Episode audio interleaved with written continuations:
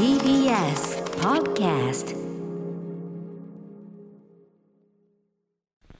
はい火曜日です。宇垣さんよろしくお願いします。よろしくお願いします。本日はリモートで私ね、えー、RM スター歌丸でございますが所属事務所スタープレイヤーズ会議室からリモート出演しております、はい。ということでございます。あのね早速なんですけど先週の火曜のね夜9時からえっとフジテレビ系で放送が始まりました、えードラマ彼女は綺麗だった。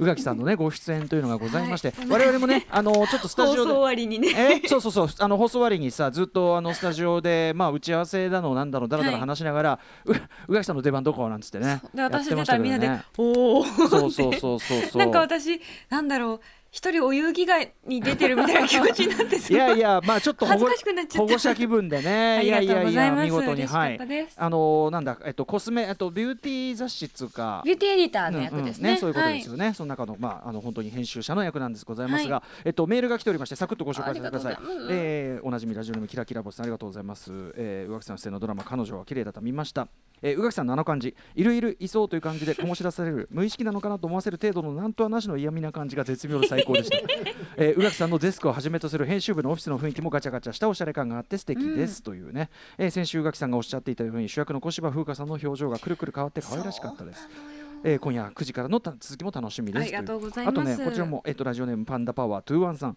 えー見ましたよ。先週火曜日から放送が始まった彼女は綺麗だった。ね、えー宇垣さんもバッチリ演技してましたね、えー 個人的にはメイクをしている宇垣さん動画で見れて最高でしたと。メイクシーンは素ですか？それとも須田絵里香としての演技ですか？ということなんですが。えちょいくらなんでも人の話聞きながら口紅引いたりはしませんよ。あーそうですか。はい。すごくあそこは心痛かった私は。あそこはそうなんですねやっぱりね。できれば小芝さんの顔をしっかり見て何ですか？ってお聞きしたかったよ。なるほどなるほど。そこはね。出ておりました。いややっぱあの現実のそう僕も見ながら宇垣さんはこんなに意地悪な人じゃないとか、ね、言いながら見てましたよねやっぱりはい。うんまあでも意地悪というかあの良くも悪くもそれこそ私はどっちかというとこうアメリカのドラマに出てくるぐらいの、ええあのもうパーンみたいな。私やりたくない。あなたやれば。みたいなああなた仕事好きなの？じゃああなたやればいいじゃん。みたいな。もっとこれ私の仕事じゃないから。みたいなとこう。そう、うん。別に嫌がらせのつもりはなくて。ただやりたくない。誰かやって、ええ。みたいなそういう。もうちょっとともうちょっと特殊なパーソナリティであるという。そうのイメージで やっておりました。ねえ。いやいやはい。ということであのまあ一回目もありましたけどね。二回目以降もはい楽しみにしておりますということです。ございます。楽しみといえば本日6時半ねカルチャートーク。えーあの、えーね、まあ作品の先生がいいらしていただくということで非常に注目度も高いそうなので、えーちょっと早速この6時台その、えーメールなんかも来てるそうなんでね、はい。そう僕も読みましたんで、あのはいめちゃめちゃ面白かった。いいいいでしょ？はいぜひそんなお話やばくない？やばくないい 番組始めていいですか？アフター？シックスジャンクション！それはやるんだ。After Six Junction.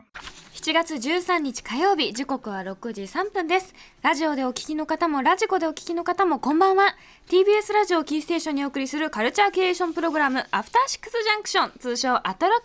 はい、えー、パーソナリティは私ラップグループライムスターの歌丸です。本日は所属事務所スタープレイヤーズからリモート出演しております。そして宇垣美里です。火曜パートナーをやっております。はいね。いろんなことで頭がいっぱいという。あのいろんなのいろんなのねこうお勧めし合ったりする番組でありますよ。もうはい大雑把に言えばいろんなことをお勧めし合う番組なんですけど、あの先週私は熱くねあのアメリカのテレビドラマシリーズユーフォリアをお勧めいたしまして、見始めました。ありがとうございます。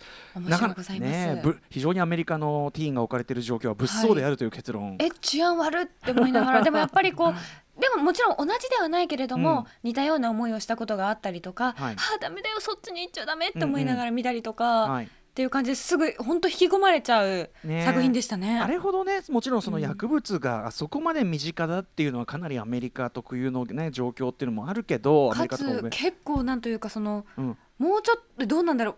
私の時代だともうちょっとそのうん、SNS に距離があったけどそうねそうね、はい。うんもちろん。よりやっぱり今の子うんうん。は大変だなという気がしましたね。ね、ただまあそのね先ほどおっしゃられたようにその時代とか場所とかもちろんね国籍、えー性別もろもろ立場違えど、うん。やっぱりその本質としてあこういうところにやっぱりすごくひりつくとかこういうところがすごく悲しいこういうところに怒りを感じるとか、なんかそこはやっぱ普遍的なものがものすごくこうゴリッと出てるとこもあってそうですね、うん、あのぜひぜひあのなんかねその特別ドラマ編2編もですね、うん。あの先週からかなあの UNEXT で見られるのでこれも非常に評価が高いということなんでぜひあの見ます。はいということでまあユーフォリアね宇垣さん見ていただいて、はい。で私もまあ今日ね6時半からチャートお越しいただきます佐伯久美子先生の過激症状現在の11巻なのかな、はい、11巻まで出ております、あもう最高でしょ、のあのちょっとね時間まとまった時間かけてバッと読もうと思ったんでさっき、あの早めにですねこの事務所に入ってですねあーはい玉袋筋太郎さんにいただいた無重力椅子に座りながらですね、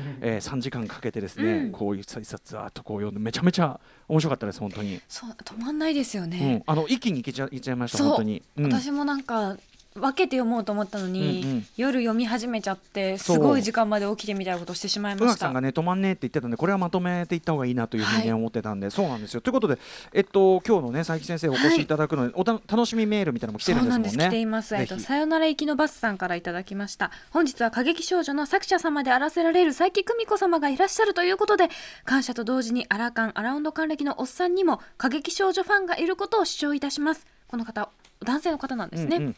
初めて過激少女というタイトルだけ知った時にはどれだけ過激なんだ？と 思いながらちょい読みしました。ああ過激の方ね、はい。と納得したのですが面白い。一巻の単行本を買ったらもう止まりません。出てる分は全巻買って全部涙しながら読みました。11巻も楽しみました。あ最新巻が11巻なんですけれども、ストーリーがどんどん進み先が読めないと思っていたら番外編の古文を連れたサラさんに笑いしおりさんにまた泣かされました。出てくる人がみんないい人。そういえば99期の意地悪い先輩ひじりちゃんですね。の話にも泣かされましたよ。サラサやナラッチはもちろん登場人物みんな素敵好きになっちゃいます。ほんとそれな。うんほんとそれなっていう。あ、はい。すみません。あの急に間をあの捉えたんでちょっとびっくりしてしまいました。いや本当そうなんです。よ押せない子がいなくってもちろん自分の推しが多分読んでたらはい。絶対見つかるし、あのそれぞれのね立場がまたね、うみんな違ってみんなよくって、うん。絶対自分の大好きなちょっと自分を重ねてしまう人が出てくるはずで、またあのさスピンオフ巻末に載ってるスピンオフでまたそれぞれのねあの立場とかまああとなんだろうな前日談。あそういうご関係でいらっしゃったみたいなのとか。それこそねしおりさんって、まあ、番外編でうん。出てくるキャラクターですけども、もうねいいですよね。そうとか。そんなのがあったりとか。私ひじりちゃん大好きなんですよ。はいあの最初ちょっと意地悪なのかなと思ったそうなんかまあ嫌な嫌な感じって感じでしたけど、うんうんうん。彼女には彼女の美学があって、うん。最後までそれを貫き通したんだなっていうのがもう伝わってきて涙が止まらなくて、うんうんすいません。すいませんってなる。ねえ、いやいやいや、そうなんですよ。僕もだから拝読してて、ね、さっきあの推しだれなんて話して、まあ、はい。あの。ちょっとつあの概要というかさ、まあ、うん。この後あの6時半からも説明しますけどね。説明しとくならばみんな知ってるみたいな感じで話しちゃった、うんこの歌劇っていうのは、まあ、歌劇と書いて歌劇これ、はい。まあ要するに言っていいのよねこれね。要するにあの、えっと、元のモデルになってるのは宝塚。いわゆる宝塚かなと思わせるような。モデルになってると思われるはい。のは、あれででも宝塚に入るための学校がモデルかなと思われるような、はい。まあ、独自のねああいうこうなんていうかなまあ、受験の。歌劇団といううん。名前になっておりますけれども、そうだよね、うん。えーでまあそこにいるまあ群像劇だよね。群像劇基本的にそうですは群像劇。ね、がまあ、うん。学園ものでもあり、群像劇というか、まあはい、まあ、い大きく言って主人公2人対照的な2人がいてと、1人は、えーその渡辺サラサさんという178センチある。このさあの、うん。主人公の造造形がさ、まあ、豪快系主人だからあの僕単純にやっぱりそのスポコンっていうかね、あの昔から少年漫画とかには多かったようなスポコンものの構造ももちろんあって私なんだろう悟空みたいと思いました。あもちろん。だからその、うん。要は少年漫画の主人公型というか、うんうん。あのスカッと抜けがいいで本人は無意識過剰型に見えるんだけど、ね、まあまあ、はい。まあいろいろもちろんあのサラサさんにはサラサの思いあって。彼女には彼女の葛藤があるこれちょっとけれども、の後ほどその話もしたいんだけど、はいまあでも基本的にはスカッと抜けがいい、うんえー感じの人で、まあ、本人はだから自分の天才性にそこまで自覚的じゃないとこが周りから見ると特にライバルとかから見ると秀才型ライバルとかから見るとくぬぐぬぬというようなところでもあでるような。も嫌味がまっすぐ伝わるわけでもまあないという、ぜならいいやつだからみたいなね。このさサラサさんがまずさでかいっていうのがいいよね。うん。うん。でかいのにあのふわふわな髪型して、うん。ちょっと可愛らしい喋り方をする。サラサはって話す感じが。あのくだり俺好きだったよ。あのね先輩は前から思ってたんですけど 先輩は自分の一人称をサラサっていうふうに言うのがなんか幼いなと思いましてっていう。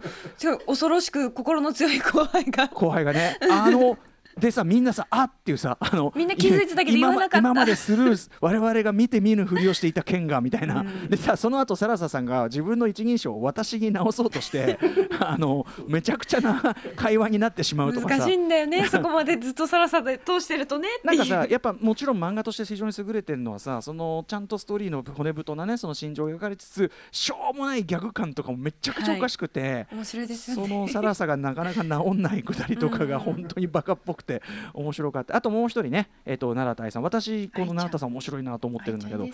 まあ AKB を思わせる JPX48X というグループのアイドルグループアイドルグループの出身で。まあなんかそれこそあのねあのちょっと AKB ドキュメンタリーを思わせるようなドキュメンタリーの描写が出てきたりとか、うんありましたね、うん。あのまあ、センターでみたいなね、まあ、いろんな人混ざってる感じだと思うけど、はい。うん、が、えーとそのまあ、歌劇団のそその学校の中の、に入ってきて、まあ、ナンバー入りはしてたんだけれども、うんうん。っていうちょっといろいろあってやめて。でちょっとやっぱりそのアイドル、アイドルであることアイドル歌手であることに関してはかなり心の距離あったような感じの方でというね。割と塩対応で有名な、ね。笑わない子っていうアイドルだったんですけど。もっと言えばこう何かにぐっとこうなんていうかなこう我を忘れて入り込むみたいなことがあんまりないというか。そう。うん、彼女はずっと心をある種殺すことで生きてきたそうだね。子だと思うんですけどいろいろ辛いことがありすぎて。心をシャットダウンする術をね、っていうね。もういい、ん AT フィールド張って生きていくってうん。してたのがやっとこの学校に入ってどんどん人と喋るようになって、こうしたいっていう欲が出てきてっていうところももうたまらんですよね。この2人、まあ、対照的なこの2人を、まあ、一応のメインの主人公としつつでもいろんな人の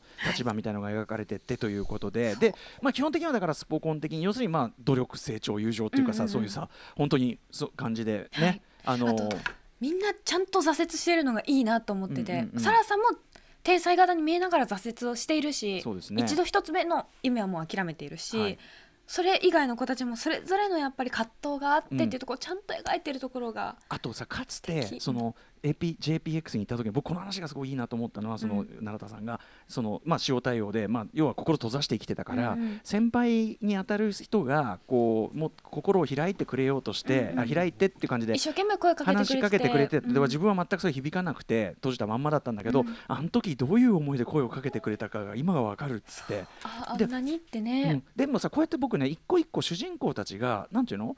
あの反省する描写がすごいいいなと思って、うん。でまあ、毎回言われるじゃない。であなたはそのここでここまで自分で反省して分かったんだからもうすでにクリアみたいなことをうん。大人たちはちゃんと言ってくれたりとか、なんかそのあの成長っていうのをちゃんとその反省じなんておやってしまったことに対する反数と反省と、うん謝罪ととかなんかすごいまっとうなこうプロセスでやっぱ成長ってそれでしかありえないっていうか、うん。うん、なんかねそれが一個一個それぞれのキャラクターにそれぞれ描かれてるのがすごくいいしあとさ先ほど言ったそのサラサさんにはそれのあの一つ最初の夢を諦めて、うん。ここのねつまりその、えー、と宝塚を思わせる、まあ、女性がね、えー若い女性が行くこの学校っていうかこの、まあ、ミュージカル劇というかな女性たち歌だけの歌劇団、うん。歌劇団の対比としてこれ言っていいよね、うん。えっと歌舞伎っていうねねが見事ですよね。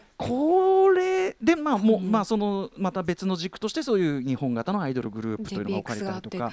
もう見事だなと思って、特にねやっぱりそのサラサさんはその歌舞伎役者になろうとしていやあんスケロクになりたかった。そう。しかもん。まあちょっと複雑な家庭環境というかね、あれもあってあんたは絶対なれないよとピシャリと言われてしまう。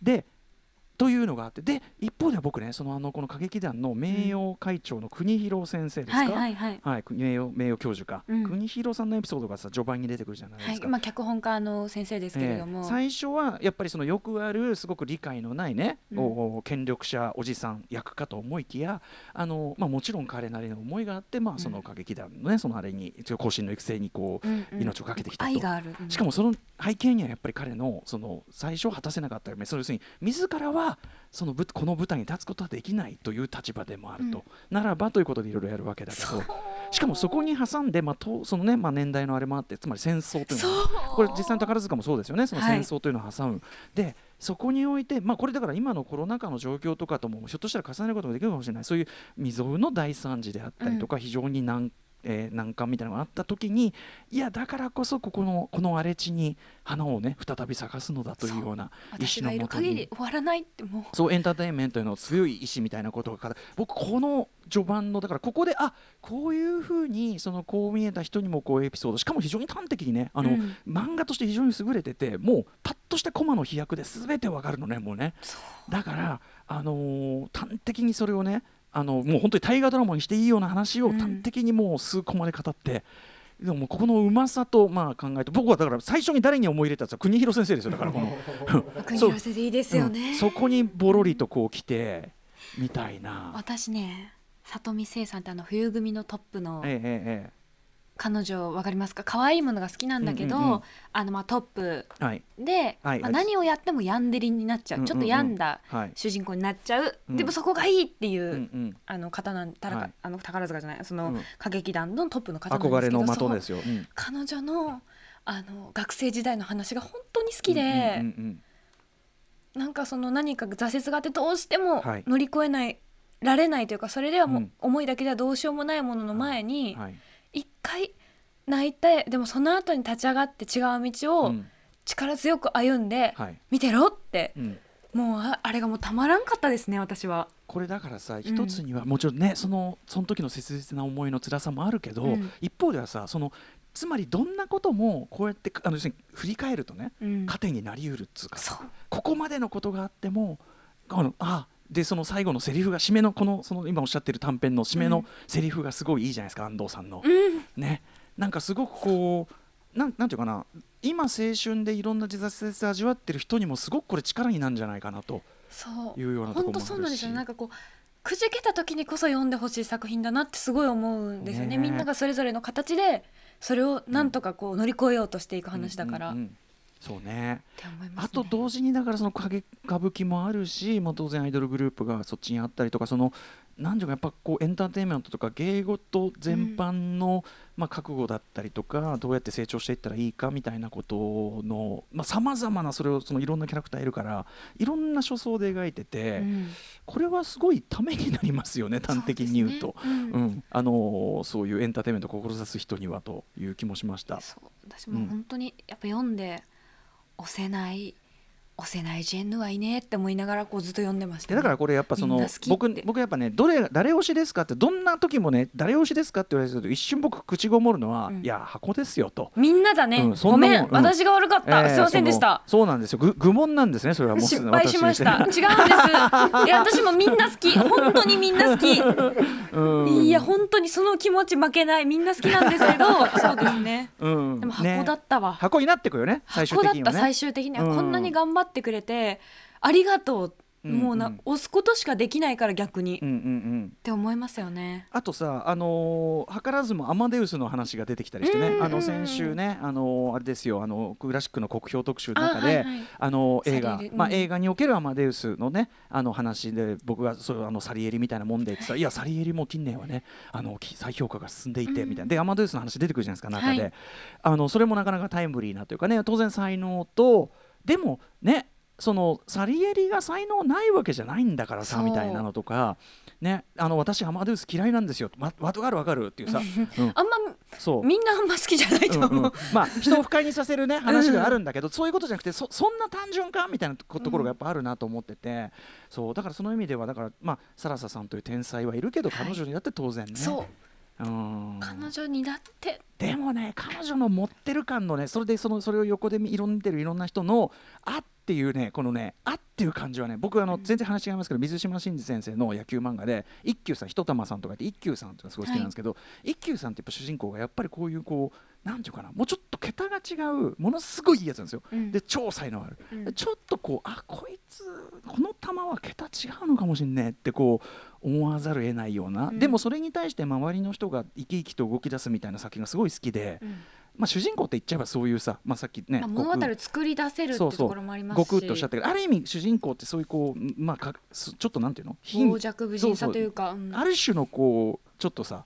うん。共感できない級の凄さがあったりするんだけど、それで周りがこう動き出していく時にやっぱすごく面白い。でやっぱこの「影少女」という作品は本当それがすごくでも主人公もすごいいいやつでだからすごいすごいですよね。出力というかバランスというか、うん。あとそのさっき言ったその例えばジェンダーの問題であるとかっていうところに対する目配りも見事だしなんてことを今日はあの宇垣さんよろしくお願いします。宇垣パイセン、ね宇垣パイセンの仕事なんで話今日は。せるかな？はい。佐伯先生をお迎えしていきます。はい。じゃあそれを含めて、えー、と本日のメイン紹介いってみましょう、はい、この後すぐはカルチャー界の気になる人、物、動きを紹介するカルチャートークのコーナー。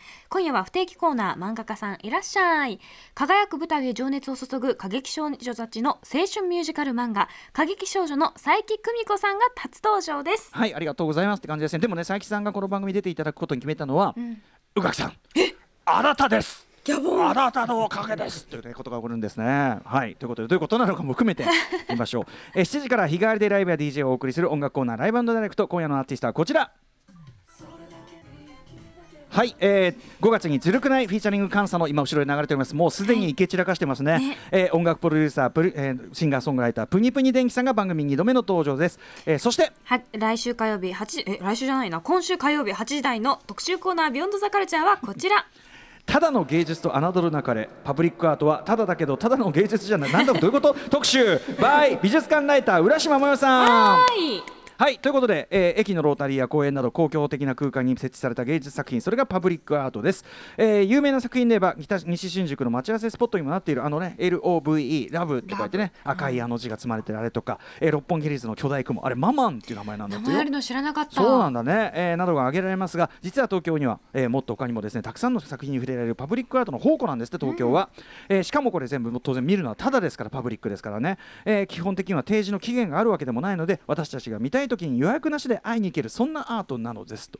ということで今夜は美術館周りの現在の状況や注目の美術展情報などとともに、えーゆったりと味わえてまああのー表ですからね、ある意味密気にせず見るか見られるというもので。うん、この時期というのに、まあ、状況を気をつけながら見るにはいいんじゃないですかというパブリックアートの世界、えー美術館ライター浦島もよさんに案内していただきます。はい。番組では皆様からの感想や質問などお待ちしています。アドレスは歌丸アットマーク TBS.CO.JP 歌丸トマーク TBS.CO.JP 読まれた方全員に番組ステッカーを差し上げます、えーそして各種 SNS も稼働中なのでぜひフォローお願いします。それではアフターシックスジャンクション行行ってみよう。う After Six Junction.